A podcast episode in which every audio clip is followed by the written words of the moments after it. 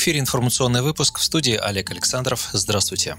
Распространение коронавируса в России остановилось, эпидемиологическая ситуация стабилизируется. Об этом 17 мая заявила глава Роспотребнадзора Анна Попова. При этом соблюдать меры профилактики придется еще долго, а если граждане научатся на постоянной основе носить маски и перчатки, выдерживать социальную дистанцию, то новые ограничения вводиться не будут. По ее словам, возможность сезона отдыха в России в 2020 году можно будет предсказать по динамике распространения коронавируса в ближайшие две недели. Пока что эта перспектива остается в разряде надежд.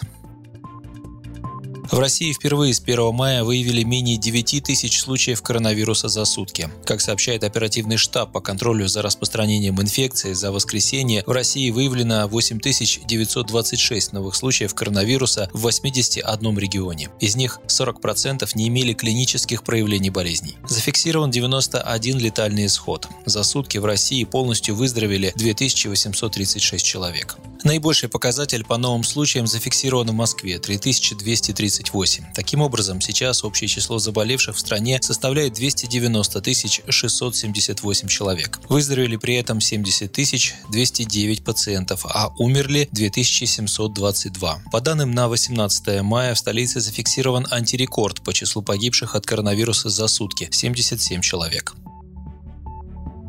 Печальная новость пришла из Удмуртии. 16 мая ушел из жизни бывший член Совета Федерации от Республики Виктор Шудегов. Политик имел подтвержденный анализ COVID-19, сообщает пресс-служба регионального отделения партии «Справедливая Россия». В свое время Виктор Евграфович занимал пост председателя Государственного комитета по науке, высшему и среднему профессиональному образованию Удмуртской Республики, возглавлял региональное отделение СР, являлся членом Совета Федерации и депутатом Государственной Думы 5 и 6 созывов, имел ученую степень доктора физико-математических наук. По данным родственников, Шудегов болел новой коронавирусной инфекцией. В последние дни жизни его состояние было тяжелым. Ему было 67 лет. Соболезнования родным и близким Виктора Шудегова выразил глава «Справедливой России» Сергей Миронов. Вся его жизнь неразрывно была связана со сферой образования, написал политик на сайте партии. На решение проблем как педагогов, так и учащихся была в первую очередь направлена его законодательная деятельность в качестве заместителя председателя Комитета Госдумы по образованию. Уверен, что Виктор Евграфович еще многое мог бы сделать для страны, но, к сожалению, жизнь распорядилась иначе. Редакция «Справедливого радио» также выражает близким погибшего свои соболезнования.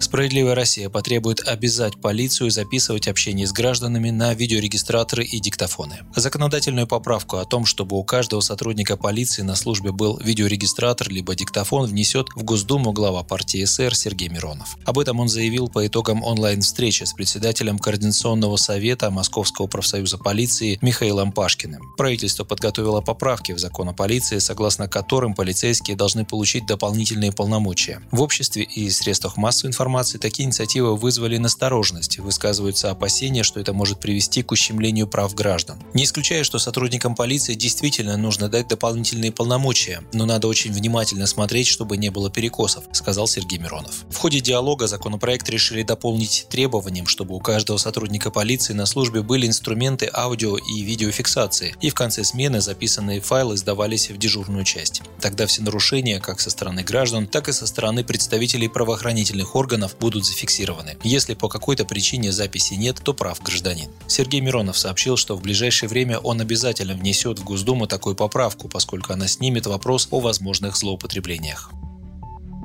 В России собирается снизить размер ежемесячной накопительной пенсии. Месячная сумма накопительной пенсии граждан в 2021 году уменьшится по сравнению с текущим годом. Это произойдет в результате увеличения срока выплаты накоплений до 22 лет, то есть на 6 месяцев больше предыдущего срока. Такой законопроект разработал Минтруд. Как пояснили в ведомстве, это обусловлено данными Росстата об увеличении продолжительности жизни россиян. В Госдуме законопроект готовы поддержать только в партии власти «Единой России». Во фракции «Справедливой России» напротив напротив, уверены, что новый документ лишь способ сократить месячные выплаты. Первый зампредседателя фракции Михаил Емельянов считает, что от накопительной пенсии вообще надо отказаться. Создается опасность того, что сама доля накопительной пенсии уменьшится до критического минимума. Причем очевидно, что не все граждане доживают до цифр, указанных в документе, считает Емельянов. «Справедливой России» назвали систему издевательством и заявили, что сам человек должен постоянно участвовать в отслеживании того, каким образом деньги его накопительной пенсии используются, и самостоятельно определять, когда ему получить этот капитал. Кроме того, программа должна быть рассчитана на десятилетие и не подвергаться никаким изменениям, а также приносить больший доход, чем банковская система депозитов. Напомним, срок выплат накопительных пенсий повышается ежегодно с 2016 года. За это время он вырос уже на 30 месяцев. Вы слушали новости на Справедливом радио. Оставайтесь с нами и будьте в курсе событий.